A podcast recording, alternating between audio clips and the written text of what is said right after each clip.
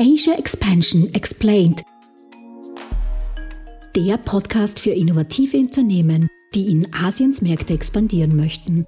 Country Insights, Expertinnen-Know-how, Best Practice Cases und spannende Karriere-Talks für einen erfolgreichen Markteintritt. Heute ist die 52. Folge und auch heute haben wir wieder einen tollen Gast und ein spannendes Thema für euch vorbereitet. Wir freuen uns auf Franka Godina, Senior Program Manager des Accelerators Techstars Tel Aviv. Und über welches Thema wir mit Franka heute sprechen, das verrät euch Fabian. Ja, mit Franka sprechen wir heute über Leadership und Recruitment und wir sind gespannt auf ihre Tipps für ein erfolgreiches Teammanagement. Die gebürtige Wienerin lebt seit fast vier Jahren in Tel Aviv in Israel und arbeitet seither eng mit lokalen und internationalen Startups zusammen. In Wien aufgewachsen, hat Franka Wirtschaft in Wien, Hanoi und Tel Aviv studiert. Nach ihrem Bachelorstudium zog sie für drei Jahre nach Indien. Den Anfang machte sie in Neu-Delhi als Volontär des Außenwirtschaftscenters. Danach zog sie nach Mumbai, wo sie als Krisenmanagement-Consultant für große indische Unternehmen tätig war. Nach Indien ging es kurz zurück nach Wien und Berlin, bevor sie ihre Heimat in Tel Aviv fand. Alles in allem war Franka international mit unterschiedlichsten Teams tätig und wir sind gespannt auf ihre Einblicke zum Thema Leadership and Recruitment in der israelischen Geschäfts- und Arbeitswelt. Herzlich willkommen bei uns im Podcast, liebe Franka.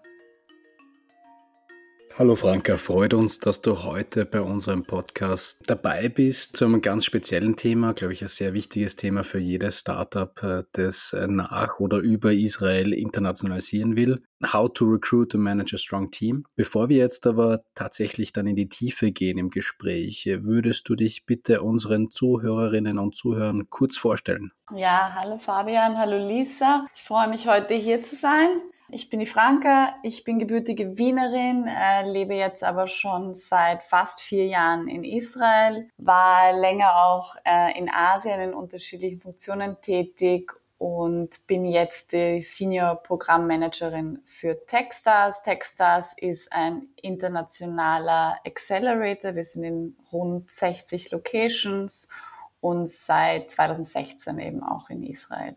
Und in meiner Funktion sehe ich, also arbeite ich jährlich mit 10 bis äh, jetzt dann bald 24 Startups zusammen. Also sie sind alles Early Stage Startups, die eben gerade auch im Beginn sind, ihre Teams aufzustellen, ähm, Seed äh, Rounds zu raisen. Und ich freue mich heute da im Detail mit euch darüber zu sprechen. Super. Super.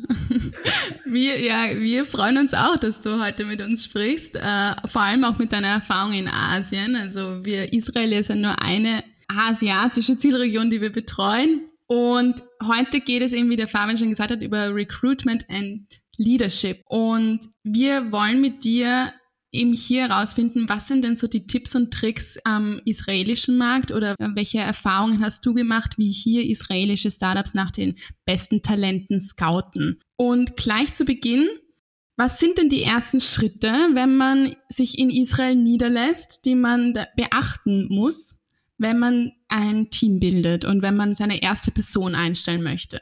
Also, das ist natürlich sehr abhängig davon, mit was für einer Größe. Aber jetzt, wir gehen mal davon aus, ein Startup, das noch nicht allzu lange ähm, existiert und hier halt ähm, Fuß fassen möchte und ein, ein lokales Team aufstellen möchte. Ich glaube schon, dass für Teams hier eine Mischung aus vielleicht Expats und dann aber auch lokalen Hires das Beste ist.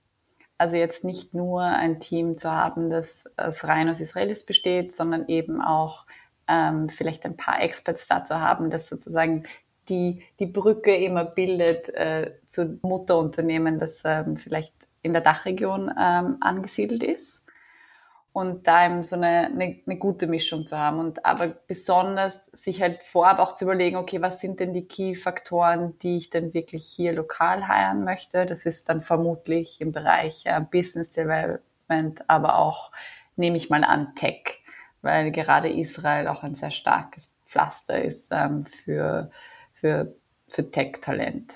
Ähm, das wären so die ersten Schritte, aber sich das halt irgendwie äh, gut zu überlegen und dann nämlich sich auch zu überlegen, dass hier schon eine andere Unternehmenskultur herrscht und was man denn hier vielleicht auch ein bisschen anders machen soll gegenüber seine Niederlassungen in der Dachregion. Mhm. Also auch hier vorab gleich einmal evaluieren oder für sich zu überlegen, für welche Bereiche suche ich mich lieber nach Experts um, für welche Bereiche ist es wahrscheinlich sinnvoller, äh, lokal zu scouten. Und wenn man dann das für sich definiert hat, wohin wende ich mich denn oder wo fange ich denn bei der Suche an? Also Israel ist auch im Vergleich zu Österreich jetzt kein Riesenland. Wir haben jetzt neun Millionen Einwohner mhm. und damit ist es schon ein bisschen so eine, jeder kennt jede Kultur. Ähm, was mich überrascht hat, als ich hergezogen ist, wie stark Facebook ist und mhm. äh, WhatsApp-Gruppen. Ähm, und mittlerweile auch Telegram-Gruppen. Ähm, aber das ist noch ein bisschen so, gerade über diese Face, äh, Facebook-Tech-Communities, äh, also Stellenausschreibungen hier zu posten, da auch zu schauen, wer gerade sucht, dann zu schauen, ob man in die, in die richtigen WhatsApp-Gruppen reinkommt. Also es ist am Anfang relativ viel äh, Netzwerken angesagt, da hier schon so einfach viel auch so, ja, da kenne ich ja wen, ja, ich habe hier eine Freundin, ich habe hier einen Bruder. Ich persönlich muss auch ehrlich sein, ich habe jetzt erst nach vier Jahren das erste Mal jemanden eingestellt, der mir nicht über irgendjemanden vorgeschlagen wurde. Hm. Spannend. Und das hat mich ein bisschen überrascht, weil ich dachte zuerst, okay, nach Österreich komme ich da ein bisschen raus aus dem, dass man immer jemanden kennen muss. Und ich hatte auch Glück, als ich hergezogen bin, kannte ich Israel schon ein bisschen. Ich habe hier mal ähm, mein Auslandssemester gemacht und mich relativ schnell gut vernetzt und deshalb auch relativ schnell meinen Job gefunden nämlich innerhalb von zwei Wochen, was mich auch selber überrascht hat, weil ich mir dachte, ich muss auf viel mehr sogenannte Coffee Dates gehen, um, um das äh, zu bewerkstelligen. Aber, aber ja, es als alles nur über, über Netzwerk und wen man kennt und man verlässt sich hier auch sehr stark ähm, auf Referenzen. Also auch wenn dann, also im Einstellungsprozess, also ich weiß nicht, ob wir vielleicht auch später dann noch genauer darauf zu sprechen kommen, sind Referenzanrufe hier viel präsenter, als ich das aus meiner Tätigkeit ähm, in, in Deutschland und, äh, und Österreich kenne. Also wirklich, dass nach dem zweiten, dritten Interview wird halt nach Referenzen gefragt und die werden dann auch tatsächlich angerufen. Und man wird dann halt auch tatsächlich, also ich wurde auch schon öfters ähm, angerufen und da wird man dann wirklich gefragt, wie die Person halt so ist. Ähm, und dem wird ähm, viel Bedeutung beigemessen. Ähm, mhm. Aber es ist halt schon wirklich sehr stark so über, über, über Netzwerke hier. Was ich auch glaube, also je länger ich darüber nachgedacht habe, Sinn macht, auch aus einer sozusagen Diaspora jüdischen Kultur heraus. Man hat halt Leute verstreut über der Welt, man kennt sich, äh, man ist vernetzt und, und diese Mentalität ist halt schon noch sehr stark vorhanden hier. Mhm. Super, super spannend. Das heißt, du hast in zwei Wochen einen Job gefunden. Kannst du vielleicht ganz kurz diesen Prozess durchgehen, dieser zwei Wochen, die ja sehr knapp ist, für jetzt vielleicht umgedreht dann für unsere Zuhörerinnen und Zuhörer ganz interessant sein könnte. Wie bist du geheiert worden oder wie, wie war der, der ganze Prozess? Also das ist eine lustige Geschichte. Um ein bisschen auch aufzuholen hier, ich habe ja schon gesagt, ich habe mein Auslandssemester hier gemacht, 2013, 14 und habe mich halt sofort in Tel Aviv verliebt. Ich habe irgendwie das Gefühl gehabt, ich bin endlich angekommen und dann, nachdem ich selbst nicht jüdisch bin, war es nicht so einfach, hier Fuß zu fassen. Und es hat halt ein paar Jährchen gedauert und dann bin ich eben im Jänner 2018 endlich hergezogen, ähm, hatte ein Arbeitsvisum und mein Plan war, dass ich eigentlich mal sechs Monate ohne Job auch auskommen kann. Also vielleicht, ich war davor als äh, Strategie- und Management-Consultant in Österreich und äh, Deutschland tätig und habe auch immer schon kleinere Projekte, so Innovationsprojekte Israel und, und Wien gemacht und habe mir gedacht, okay, als so Freelance-Consultant äh, da halte ich mich halt irgendwie noch weitere sechs Monate über Wasser, lerne Hebräisch und, und Netzwerke halt. Und habe dann aber halt gleich angefangen, halt meine ganzen Bekannten und Freunde anzurufen und sagt, ja, ich bin jetzt hier, ich suche Job, ich habe ein Visum, ähm, kann ich euch auf einen Kaffee einladen, treffen wir uns mal kurz, wisst ihr was? Und dann klappert man halt so seine ganzen Kontakte ab und nach irgendwie so eineinhalb Wochen sitze ich äh, mit einem Bekannten zusammen und eher erst so, wir haben eher mehr philosophiert, was ich denn mit meinem Leben machen wird. Und gerade als ich aufgestanden bin und gegen Ende des äh, Gesprächs sagte, ja, ich habe da so eine Freundin, die hat gerade einen neuen Job angefangen und die sucht ganz dringend und ich glaube, ihr könnt jetzt, das könnte was für dich sein. Die ist auch so mit so Female Founder und so. Also es war wirklich sehr inoffiziell und, und ich so, ja, cool, ähm, schickt mir die Kontaktdaten und ich melde mich mal. Und er hat es mir gleich geschickt und hat dann gesagt, ja, und schreibe sofort heute, die sucht super dringend. Es ging dann halt wirklich alles sehr schnell. Ich habe dann gleich geschrieben, ich glaube zwei Tage später, bei einem Wochenende dazwischen, hatte ich das kürzeste Einstellungsgespräch meines Lebens, waren zehn Minuten. Ich bin rausgegangen und habe mir gedacht, okay, das ist jetzt nix. Das war halt super kurz. Ich habe eine Stunde später wurde ich angerufen und so, ja, kannst du übermorgen anfangen? und ich so, ja, klar. Und das war halt dann am Anfang ein Job, der jetzt nicht ganz auf meinem Level war, also und jetzt auch nicht so gut bezahlt war, aber ich habe mir gedacht, okay, das hat sich halt gut angeboten. Ich wusste, es ist ein Accelerator, ich werde sie, also Hila Brenner ist halt hier Serial Founder, kennt jeden und jede. Und hat auch das größte Female Founder Netzwerk gegründet in Israel. Und ich wusste, okay, ich arbeite halt für sie ein bisschen, schau mir das halt mal an, schau mal, was ich selber daraus machen kann. Und aber bilde halt mein Netzwerk weiter auf und dann schauen wir mal. Und, und das ist auch eher so etwas ganz allgemein, was ich aus Israel mitgenommen habe, dass über dieses Netzwerk und über Leute um Hilfe bitten und auch jetzt bitte ich ständig Leute um Hilfe, mir Startups vorzustellen oder mir Leute vorzustellen für die Stellen, für die ich einstelle. Und dann kommt da viel zurück und dann handelt man und macht was draus und dann werden dir die Leute immer gerne helfen, solange du halt etwas damit machst, also mit ihren Intros etwas machst, anderen Leuten weiterhilfst. Das ist eine sehr starke auch so Give First äh, Mentalität. Und die habe ich dann eben auch in meinem Job umgewandelt. Das war dann einfach, ich habe einfach gema mal gemacht und habe es an mich gerissen, auch viele ähm, Verantwortungen und habe das zu meinem gemacht und was dann dazu geführt hat, dass, dass ich halt länger geblieben bin und der Job halt auch der Job wurde, den, den ich halt wollte. Und ich weiß nicht, ob dieses, diese Eigenständigkeit, die hier schon immer sehr entlohnt wird, zum Beispiel ähm, in Österreich oder, oder auch Deutschland so viel Zuspruch finden würde oder ob man mhm. da nicht irgendwie öfters gegen eine Wand laufen würde. Wenn du jetzt sagst, dass eben sehr viel durch das Netzwerken läuft, ähm, das gegenseitige Unterstützen auch hier sich selber die Verantwortungen zu sich holen, um, um auch mitgestalten zu können. Inwiefern in so einem Einstellungsprozess ist es dann wichtig, überhaupt offiziell da eine, eine Bewerbung zu senden? Wie schaut das mit Lebensläufen aus? Wie aussagekräftig müssen die sein? Kann ich überhaupt dann auch noch gewisse Sachen verhandeln, wenn das mehr über Intros läuft? Also wie kann, kann man sich das vorstellen? Also ich glaube schon, dass es da ab und zu die Outliers gibt, die tatsächlich eine Bewerbung schicken und zu einem Interview eingeladen werden und dann eine Stelle bekommen auch über meinen Freundeskreis hier und auch dem, wie ich ehrlich gesagt selber einstelle, ist, sind das aber die Ausnahmen. Das heißt, weil ich ja für ein amerikanisches Unternehmen arbeite, bitte ich viele meiner Intros, sich dann doch offiziell über unsere Plattformen zu bewerben, weil ich halt einem gewissen Prozess folgen muss. Aber ja, aber Lebenslauf ist wichtig. Eine Seite ohne Foto, relativ kurz, sehr zugeschnitten auf die Stelle, die man möchte. Also da, das ist schon sehr wichtig. Also wenn man sich hier, also ich hatte dann hier oft drei Stellen ausgeschrieben und mir wurde jemand vorgeschlagen und der hat sich dann schnell auf alle drei beworben mit demselben Lebenslauf und dann auch im, im ersten Intro-Call war ihm eigentlich wurscht, was, was gemacht wird und das ist nicht gern gesehen. Also Leute hier sehen schon gerne, dass du eigentlich weißt, was du möchtest. Also eben das mhm führe ich auch wieder auf diese Eigeninitiative zurück. Also man will halt Menschen einstellen, die auch unabhängig arbeiten können, ähm, die mit viel Energie kommen und viel Motivation kommen. Und da ist eben dieses Wissen, was man will, ähm, sehr, sehr wichtig.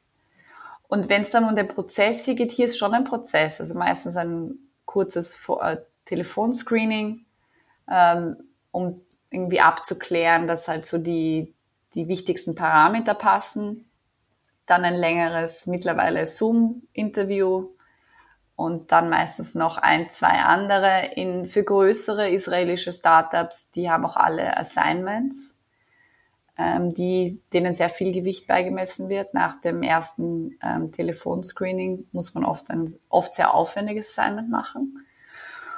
und dann eben noch zwei, drei weitere Runden, bis, bis man halt eingestellt wird.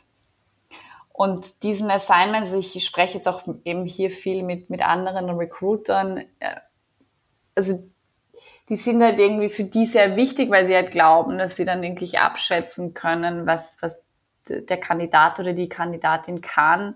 Aber mehr und mehr kommen sie halt auch drauf, dass die Leute halt kommunizieren und mittlerweile man halt dann immer jemanden kennt in dem Unternehmen und dann oft halt die Assignments so gemacht werden von jemandem, der schon im Team drinnen ist.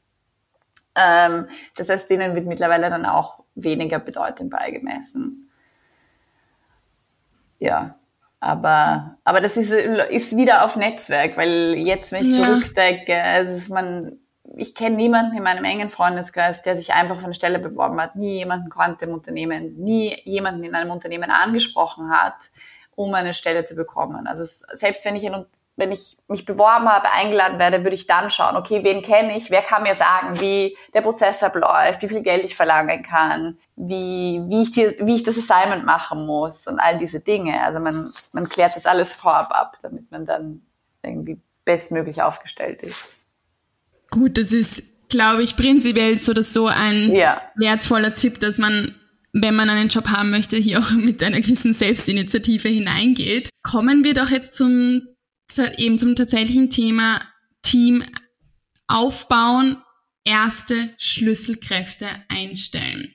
Und wir wissen, oder das ist der, der Tipp immer an Startups, dass Team ist einer der wichtigsten Faktoren. Das Team muss funktionieren. Und wenn ich dann Schlüsselkräfte habe, wie schaffe ich es, die auch zu halten? Gerade eben auch in einem recht schnellen Ökosystem wie Israel, wo auch eben sehr, sehr viel übers Netzwerken läuft. Wie schaffe ich es dann aber hier meine Schlüsselkräfte zu halten? Ist im Moment schwierig. Ähm, also ich habe das jetzt auch über die letzten vier Jahre, es wird immer schwieriger, besonders Tech, aber mittlerweile auch andere sehr nachgefragte Positionen wie Product Manager, aber auch teilweise Marketing oder BizDev, weil äh, die Nachfrage nach, äh, nach talentierten Arbeitern, Arbeiterinnen einfach sehr stark ist und im Moment sehr viel Geld hier im System ist. Das heißt, die Salaries einfach sehr kompetitiv sind das heißt, mittlerweile muss man sehr viele Boxes ticken, damit Leute sagen, okay, ja, ich bleibe hier für länger. Ich glaube, dass aber trotzdem gerade bei, sagen wir, wenn es ein kleines Team ist und am Anfang im Aufbau etwas als ähm, Employee Stock Options sehr wichtig sind, um die Bindung an das Unternehmen zu haben. Also zu sagen, okay, wenn ich hier halt wirklich fünf Jahre bleibe, dann und das Unternehmen gut läuft, dann könnte mich das gerade bei einem kleinen Team eigentlich, könnte mir das sehr viel Geld bringen. Down the line. Ähm, das sehe ich, dass das sehr wichtig ist, was Foundern oft auch sehr schwer fällt, weil die schon irgendwie sehr viele Investor im Boot haben, selber drei Co-Founder sind und dann auch noch genügend Raum freizuhalten für, für ESOPs, also Employee Stock Options ist schwierig. Das heißt, für meine Early Startups, die in den Accelerator kommen, haben wir sehr früh immer eine Session, einen Workshop für Employee Stock Options, damit sie sich von Anfang an, wenn sie ihren äh, Cap Table sich anschauen, da genügend Freiraum lassen für alle zukünftigen Schlüsselkräfte, die sie einstellen und eben so halten wollen. Weil man eben nicht nur, also ab einer gewissen Größe kann man halt keine Co-Founder mehr onboarden, sondern will halt, muss halt die Leute anders halten. Aber Stock Options sind da sehr wichtig. Und dann, ich glaube mittlerweile eben auch eine gewisse Unternehmenskultur, die Freiraum bietet. Also, dass die Leuten auch wirklich Chancen zeigt, okay, da, man kann mit dem Unternehmen wachsen. Das ist aber eh überall gleich, aber ist halt immer wichtiger, gerade jetzt. Also ich habe zum Beispiel jetzt auch gesehen, dass einige meiner Freunde weggehen von den ganz großen Startups, auch wenn die jetzt auch gerade an die Börse gegangen sind und eigentlich gerade viel Geld da ist und wieder zurück zu kleineren, weil sie da das Gefühl haben, okay, da kann man wirklich was bewirken. Da kann ich wirklich zeigen, was ich drauf habe. Da, da kann ich wirklich was lernen. Das ist tatsächlich eine Herausforderung. Also insofern sind auch kleinere Startups haben etwas zu bieten. Es müssen nicht immer nur die Großen sein, die, die dir viel Geld zahlen können monatlich, sondern eben, dass dieses, diese Herausforderungen, die man äh, seinen ähm, Arbeitskräften bieten kann, dass das ähm, eigentlich auch sehr, sehr nachgefragt ist. Und ich sehe das immer wieder, dass, also wir haben zweimal ein Programm im Jahr, das sind immer drei Monate und da kommen zehn bis zwölf Startups. Aber ich stelle auch für diese drei Monate drei bis vier Associates ein, die zum einen mir im Programm helfen, aber auch für die Startups da sind, also im Design, im Business Development, Marketing und sonstige Funktionen. Und diese, und das ist meine Hauptaufgabe, dass ich helfe, dass ich diesen Associates helfe, ihre nächste Stelle zu finden. Ist es jetzt in eins dieser Startups zu kommen oder den nächsten Karriereschritt, wie auch immer, zu wagen. Und da war ich überrascht eigentlich, wie sehr das eigentlich für die Associates auch gut ist, teilweise an ein sehr, sehr junges Startups zu gehen, mit teilweise weniger Gehalt, aber wo sie eben das Gefühl haben, okay, da kriege ich viele Stock Options, da kann ich wirklich zeigen, was ich drauf habe. Ich kann mit dieser Firma mitwachsen und äh, ja, das hat mich überrascht. Ich habe mir das äh, irgendwie ein bisschen anders erwartet am Anfang.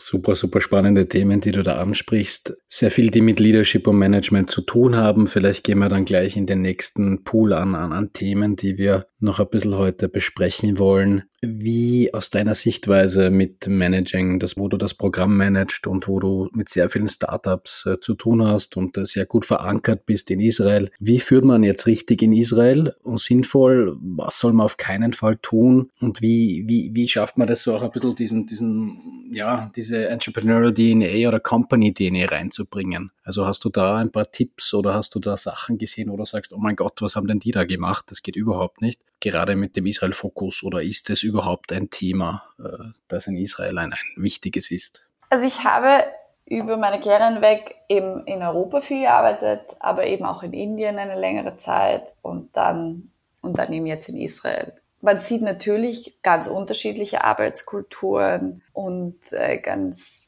in jedem Land und in jeder Kultur sind manche Dinge mehr oder weniger wichtig, aber so im Durchschnitt habe ich schon gesehen, dass es eigentlich immer wichtig ist, egal wo man arbeitet und was für einen Führungsstil man haben will, dass man immer wirklich auf die Leute schauen muss, die man denn tatsächlich führt. Man führt sehr unterschiedliche Menschen und ich, in meiner Meinung ist es immer wichtiger zu schauen, okay, was sind denn tatsächlich die Menschen, die ich eingestellt habe und was braucht jeder individuell? Jetzt nicht nur für die Funktion, die er im Unternehmen aufführt, sondern sehr persönlich. Und ich habe herausgefunden, dass auch über alle Kulturen verteilt, wenn man das nicht aus den Augen verliert, dass man wirklich da einen, ein Individuum vor sich hat, das bestimmte Bedürfnisse hat und ähm, auf bestimmte Art und Weise angesprochen werden muss, dass, dass man dann oft weniger Dinge falsch machen kann.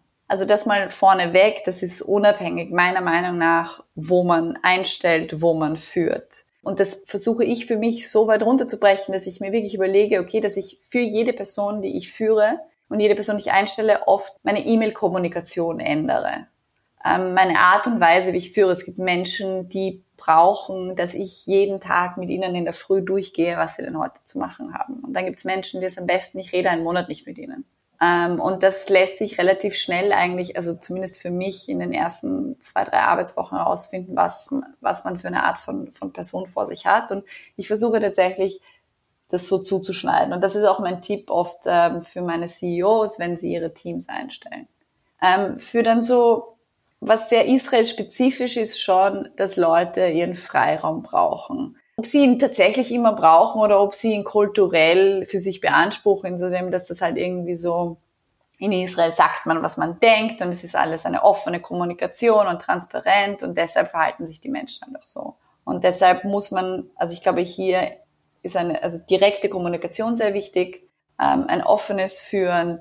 Man kann auch auf den Tisch hauen und sagen, dass man das jetzt überhaupt nicht gut findet und, und nichts passiert. Also auch man kann sich hier streiten, ohne dass gleich irgendwie große Brüche auftreten. Also einfach so, das ist, das war für mich, das ist schon der größte Unterschied auch zu, zu, zu Deutschland und Österreich, meiner Meinung nach. Und auch zu Indien zum Beispiel. In Indien ist auch alles viel höflicher und ähm, viel kontrollierter und man hat viel mehr Prozedere und man hat hier überhaupt kein Prozedere. Man hat hier überhaupt kein Chit-Chat vor einem Meeting. Man kann oft sehr schnell zum Punkt kommen. Ähm, ich kann und das schätze ich auch sehr. Meine, hier ist es wertgeschätzt, wenn ich meine Meetings auf zehn Minuten habe und keine Stunde brauche, um in Wahrheit etwas zu besprechen, was ich in zehn Minuten besprechen kann. Ähm, also dieses ist wirklich sehr direkte Arbeiten, offene Kommunikation. Und ich glaube, das muss man sehr berücksichtigen, wenn man halt auch Israelis einstellt. Und dass man eben gerade auch als Führungskraft das nicht so als, als Affront sehen soll, wenn, wenn Untergebene ähm, auch mal irgendwie aufmüpfig sein, Dinge in Frage stellen, weil sie das eben aus ihrer Kultur heraus gelernt haben und, und deshalb einfach auch ständig tun. Das ist ein sehr interessanter Punkt, den wir auch schon gehört haben von unseren anderen Gästen, dass hier eine sehr direkte und offene Kommunikation stattfindet. Und gibt es da aber jetzt etwas, wo man sich dennoch vorbereiten muss, eventuell als also Nicht-Israeli oder wo man sagt, okay, daran muss ich mich anpassen oder kann ich dann als Nicht-Israeli genauso offen und direkt kommunizieren? Meiner Meinung nach schon, ja. Das ist, äh, funktioniert eigentlich immer besser als alles andere. Besonders weil, also wenn man sich halt auch ein bisschen an die Gegebenheiten hier anpasst, also dass es voll okay ist, an einem durchschnittlichen Tag mit Flipflops und Shorts ins Büro zu kommen. Man passt hier sehr schnell in einen, also in diesen Melting Pot, der halt Israel ist. Man fällt dann halt oft gar nicht so sehr auf als Nicht-Israeli, weil ja hier eh alle von irgendwo anders herkommen. Und das am besten ist, man einfach ja, direkt ist und, und, und sagt, was man denkt. Ich lege schon immer nahe, irgendwie eine gewisse Form der Höflichkeit zu wahren, aber das ist halt auch einfach, weil ich das als äh, respektvolles zwischenmenschliches äh, Verhalten sehe. Also manchmal übertreiben es mir meine Frauen ein bisschen auch so mit dem, wie sie halt miteinander kommunizieren, aber ist auch okay. Also muss man, muss man halt auch wissen. Es gibt, das habe ich auch gehört, schon auch Lieder hier, die die sehr cholerisch sind und schreien. Aber ich meine, man hat die in jeder, und da, also wenn ich einen Founder habe, einen CEO, der mir so gegenüber tritt, den versuche ich schon, oder ich versuche die, es sind meistens Männer, sage ich auch dazu, dann so zu coachen, dass sie sich vielleicht da bessern, weil ich allgemein finde, dass das kein Leadership-Style ist, der irgendwie nachhaltig ist. Aber grundsätzlich kann man einfach, also man muss sich hier nicht irgendwie als von außen kommender zuerst mal irgendwie anpassen. Also da kann man kann einfach so sein, wie man ist und direkt und offen kommunizieren. Super, super spannend.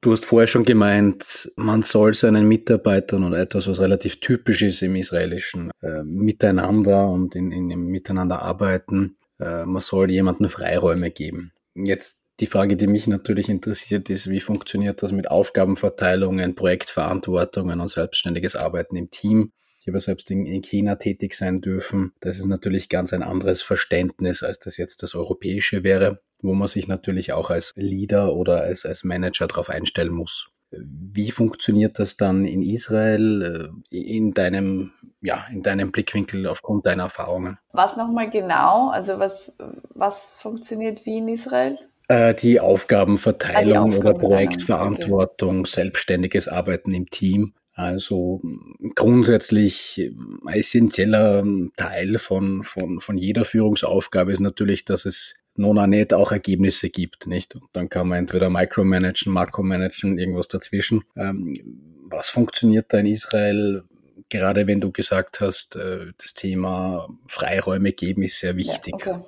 Also was ich schon gesehen habe hier nochmal, aber ich glaube, das ist allgemein ein, ein Trend, äh, in, wo wir ich glaube auch global arbeitsweltmäßig mit auch jetzt durch Corona mehr von zu Hause und, und all diese Sachen. Also, dass es weniger wichtig ist, dass ich jetzt um neun im Büro sitze und um fünf nach Hause gehe, sondern dass man sich mit seinem Führungskraft darauf einigt, was gemacht werden muss, wann und der Weg dahin aber einem selber überlassen wird. Und natürlich gibt es manche Tätigkeiten, die einen bestimmten Prozess zu folgen haben, aber dann ist es auch okay. Das sind dann oft ja auch sehr administrative Aufgaben. Aber dass alle anderen sozusagen Outcomes eher wirklich so sind, okay, in zwei Wochen muss das und das erreicht sein. Ähm, vielleicht habe ich einen Check-in nach einer Woche, um zu sehen, okay, wo man dabei steht. Und meine Tür ist immer offen als Vorgesetzte, Vorgesetzter, wenn es Fragen gibt.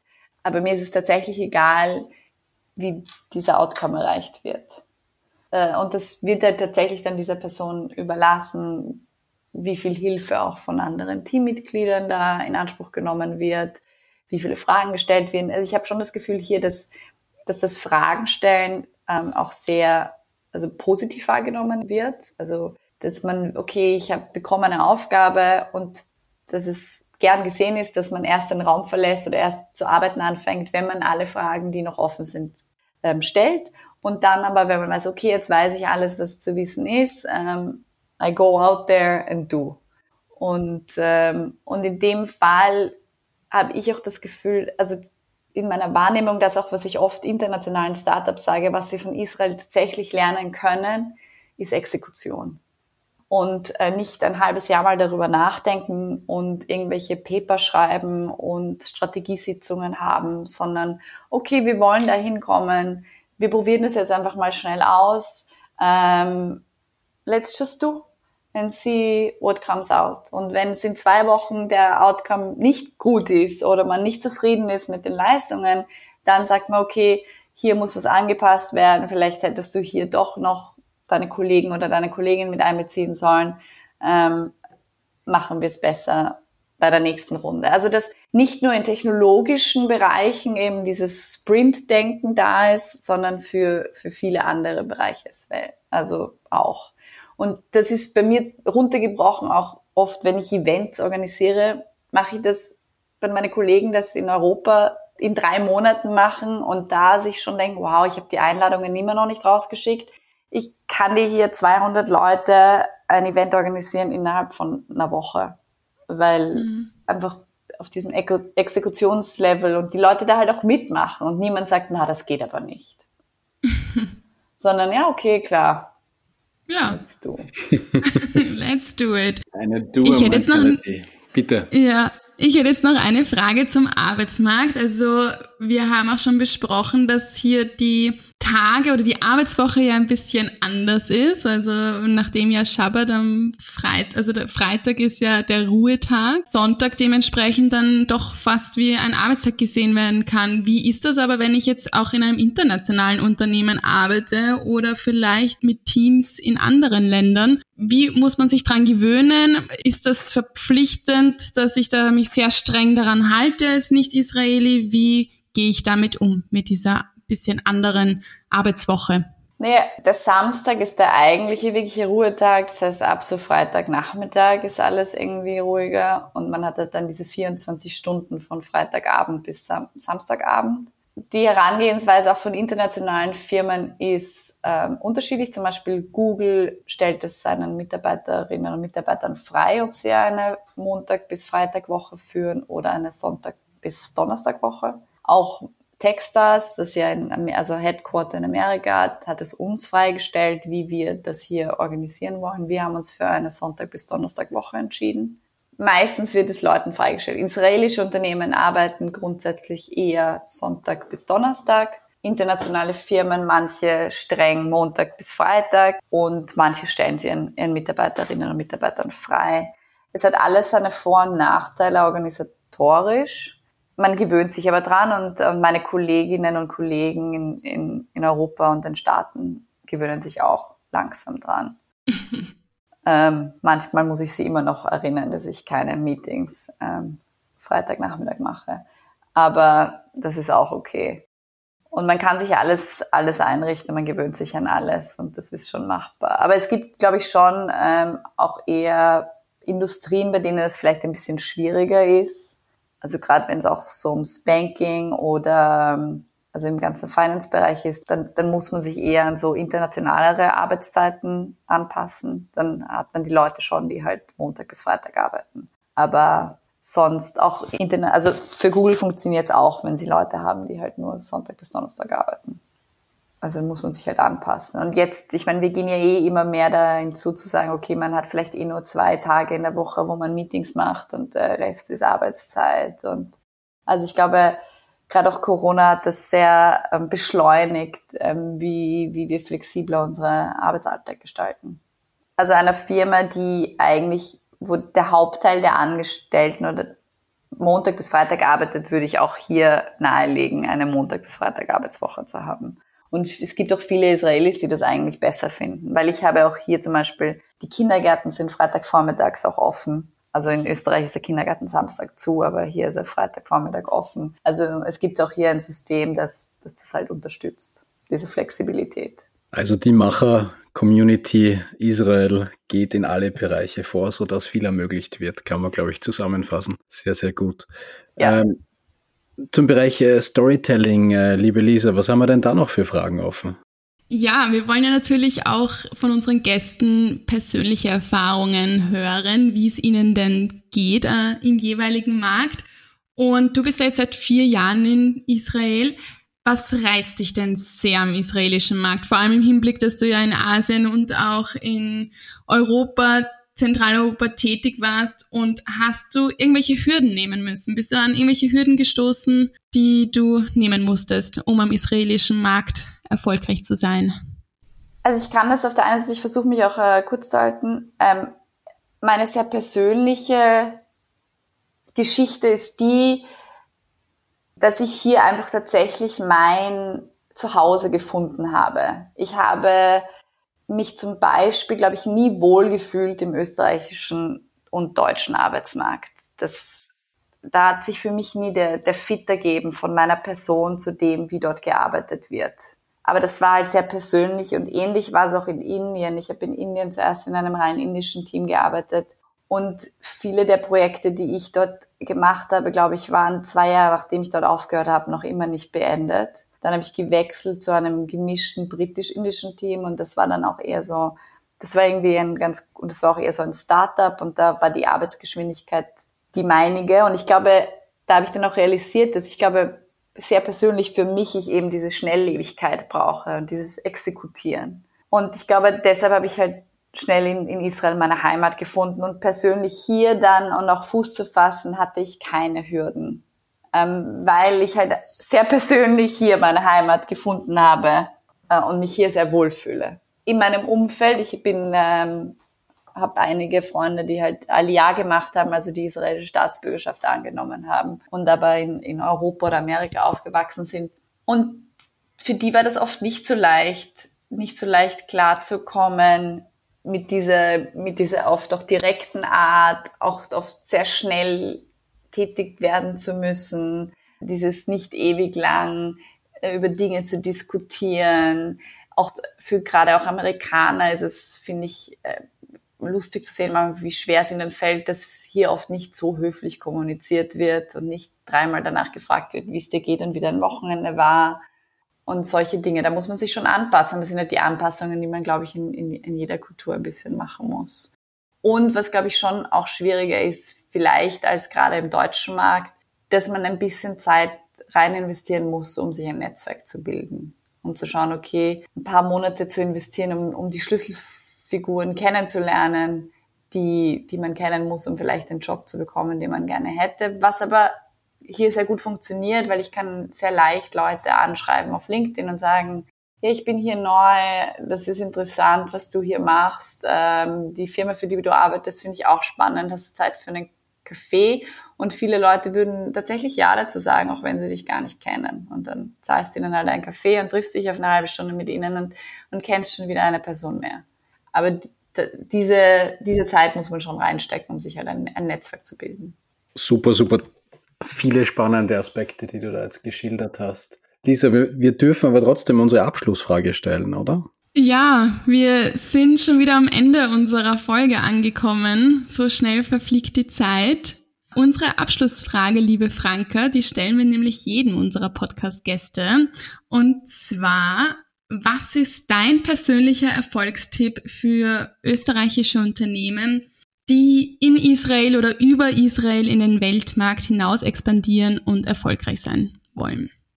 Also ich werde das jetzt beantworten, auch halt im Hinblick unserer heutigen Folge, halt über, über die Leute, die man einstellt, das Team. Und ich glaube, es ist wirklich wichtig, Zeit zu investieren in dem Aufbau von den Menschen, auch die einen, die das Unternehmen hier vertreten oder, oder anders global vertreten. Und man sollte das nicht ähm, übereilen und wirklich schauen, dass man ein Team aufbaut, das äh, die Unternehmenswerte vertritt, das daran Interesse hat am langfristigen Unternehmenserfolg und tatsächlich halt zu einem Team passt. Ich glaube, oft wird das vernachlässigt, oft wird auf ein ähm, sehr guter Lebenslauf oder krasse Studien oder so vorgezogen. Also gerade wenn man auch aus einem vielleicht auch österreichischen ähm, Dachraum kommt, dass er akademische Werte oder Resümee oder wo man noch immer war, vorgezogen wird, ob die Person denn tatsächlich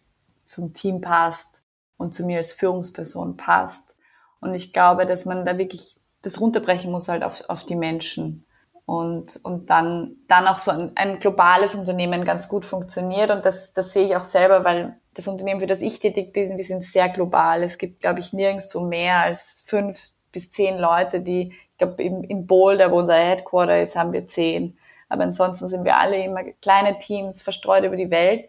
Und das Wichtige ist, wir glauben alle an das, was wir tun. Wir haben alle eine, eine Mission und der Auswahlprozess, wie wir eingestellt wurden, also jetzt bis vielleicht auf mich, ist auch immer ein langfristiger und man wird da von allen Seiten angeschaut und das ist auch gut, wenn man halt wirklich gut in ein Team reinpasst.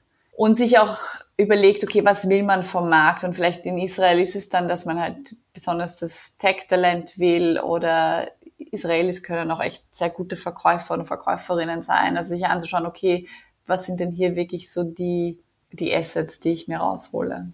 wo, wo sind die Leute denn wirklich gut darin und wo können sie auch lernen. Perfekt. Ich glaube, wir könnten da stundenlang weiter ja. mit dir reden, Franka. Da gibt es noch ganz, ganz viele Details und äh, tolle Tipps von dir, die wir noch gerne hören würden. Aber Lisa, ich glaube, dem ist nichts mehr hinzuzufügen. Vielen, vielen Dank für deine Zeit, Franka. Absolut, ja. Danke. Und äh, ja, jeder, der ähm, mehr über Franka wissen will, darf, ist natürlich über LinkedIn auch äh, eingeladen, mit dir Kontakt aufzunehmen wahrscheinlich. Und, äh, Natürlich. Ich sage immer, jeder, der nach Israel kommt, äh, soll vorbeischauen und mir schreiben, ein, auf ein Coffee-Date mit mir gehen. Perfekt. Das Super. werden wir machen. Danke für deine Zeit und äh, ja, alles Gute nach Israel. Danke. Tschüss.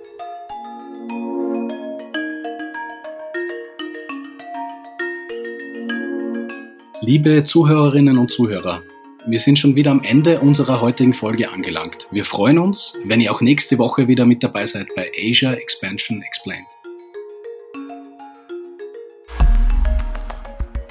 Das war Asia Expansion Explained, Ihr Podcast für eure Internationalisierung nach Asien. Ihr habt Fragen, Anregungen, Wünsche? Dann schreibt uns unter podcast.gin-austria.com. Weitere Infos zu den Startup Services von Global Incubator Network Austria findet ihr auf gin-austria.com. Ready for the next steps? Go big, go global, go Asia. Dieser Podcast ist eine Kooperation zwischen Jam Solutions und dem Global Incubator Network Austria, ein Förderungsprogramm des Austria Wirtschaftsservice und der österreichischen Forschungsförderungsgesellschaft.